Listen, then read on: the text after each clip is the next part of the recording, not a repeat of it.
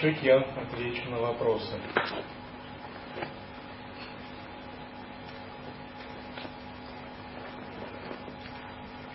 Задавался вопрос подробнее разъяснить, что такое 10 запретов Будды. Так называемые вопросы, на которые Будда не хотел отвечать.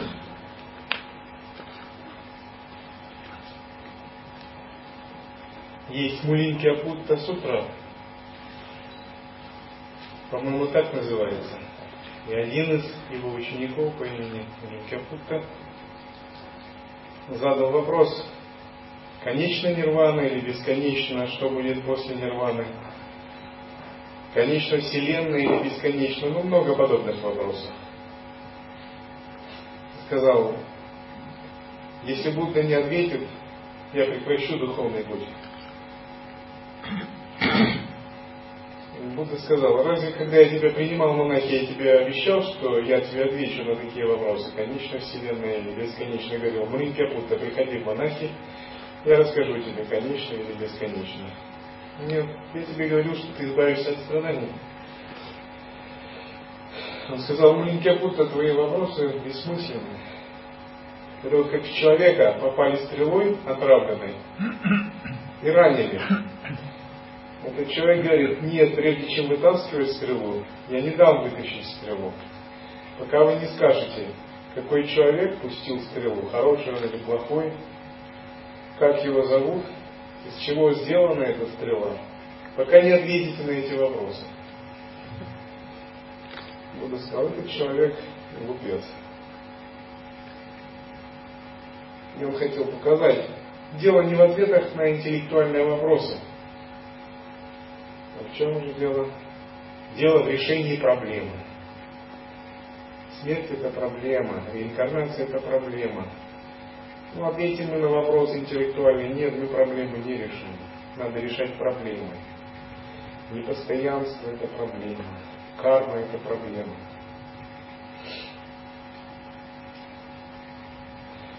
И Будда изложил как бы такие 10 тем, на которые он не будет отвечать. Он не будет отвечать о жизни после смерти, о конечности или бесконечности Вселенной и о других вопросах. Вот это и есть 10 запретов Будды, так называемое великое молчание Будды на эти вопросы.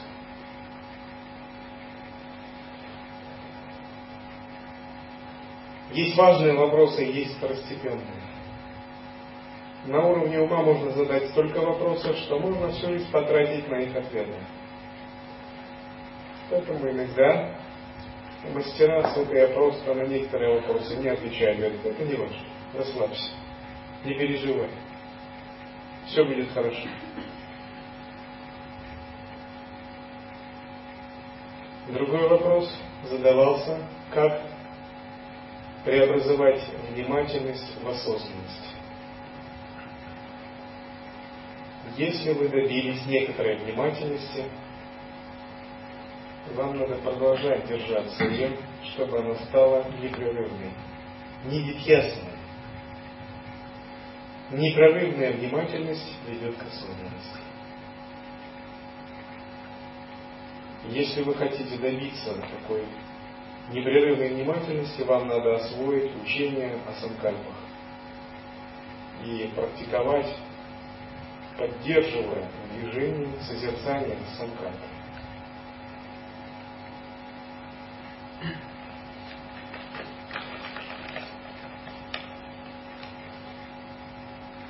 И здесь много таких еще вопросов по сновидениям. Во сне возникают сновидения. Какова их природа? Сновидения то же самое, что и мысли это ваш ум и их природа пустая, пустая, пустотная.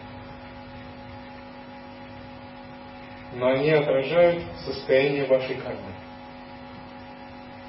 Некоторые сновидения навеяны игрой вашего подсознания. Некоторые сновидения навеяны игрой подсознания других. Некоторые сновидения навеяны игрой коллективного подсознания всего человечества, семьи, расы, нации. Некоторые сновидения – это игра сверхъестественных сил и существ, Адхидайва.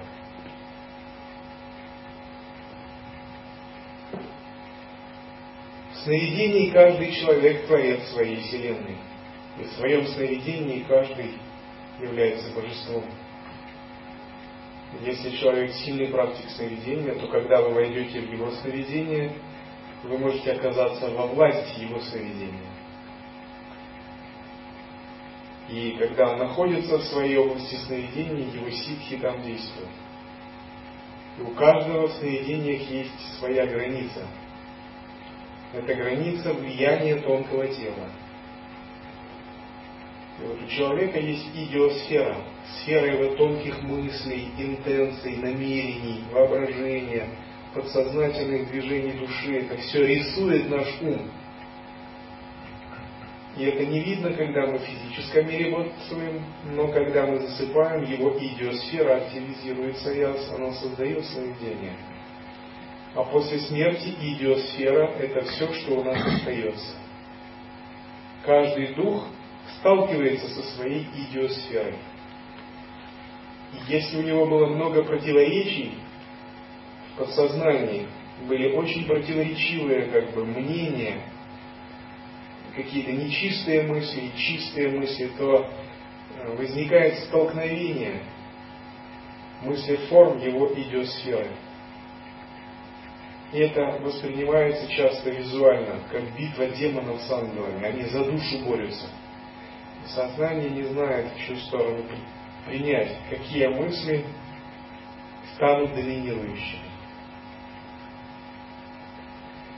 Но природа всех мыслей, проявлений идиосферы – пустотность, пустота. И наша задача осознать эту пустотность и растворить все, что находится у нас в идиосфере. И это называется самоосвобождение. Некоторые мысли идиосферы очень тонкие. И их растворить чтобы их растворить, надо быть очень глубоко осознанным. То есть они действуют тоньше, чем наш ум. И такие тонкие мысли идиосферы называют внутренними божествами, деватами. Внутри нас есть божества. И они мыслят быстрее, чем наш ум, и видят дальше. И вот именно эти божества управляют нашей судьбой, нашей кармой, отправляет наше тело на реинкарнацию. Допустим, есть божество Читрагупта, тот, который производит запись всех наших поступков.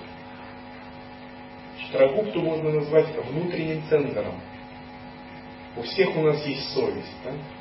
Совесть все равно тебя замучит. Совесть это Читрагупта. Скажем так, совесть это комплекс Читрагупта и Дхармараджа в паре. Кармараджа – это внутренний судья, а Читрагупта – это внутренний самописец. То есть у нас встроена как бы такая некая видеокамера, которая формирует такой альбом видеоданных. Такая запись называется карма редха. Все записывается, каждая мысль, каждое действие, каждое сказанное слово с момента рождения. Архивы Читрагупта работают безупречно у него. Очень мощная аппаратура очень мощная техника, превосходящая информационные технологии мира людей на порядке. Адхармараджа – это внутренний судья, который смотрит эти архивы. Это очень тонкие уровни нашей идиосферы, до которых мы должны добраться и растворить их. Вот когда мы делаем самскара шутхи, сжигание самскар, мы растворяем Э, вот этот внутренний архив, эти внутренние записи.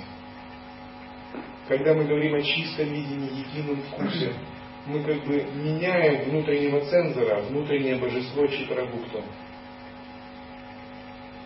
И вот это и есть игра. Читрагупта, внутренний судья Дхармараджа, это законы. Законы богов, законы Вселенной, это встроенные в нас, сшитые в нас программы некие божественные, которые определяют наше будущее. А наша духовная практика заключается в том, чтобы превзойти их, переиграть. Нам надо растворить внутреннего цензора Читрагупту, растворить внутреннего судью Дхармараджа. Обмануть их невозможно, но их возможно растворить. Если сила нашей осознанности будет глубже, тогда мы освободимся от закона реинкарнации.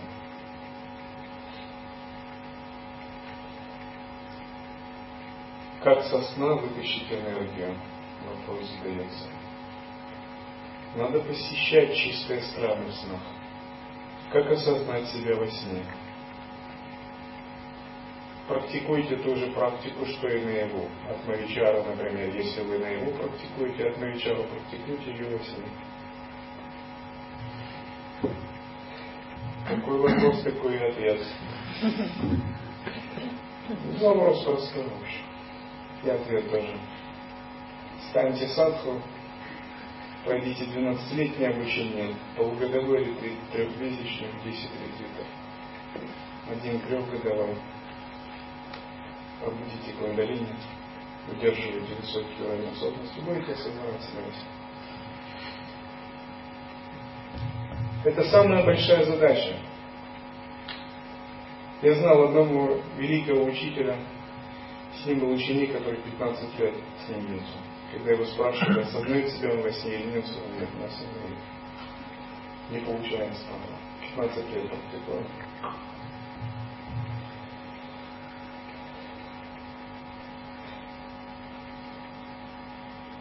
Если вы хотите начать осознавать себя немного во сне, вам надо изменить ваш уровень энергии на порядок. И после этого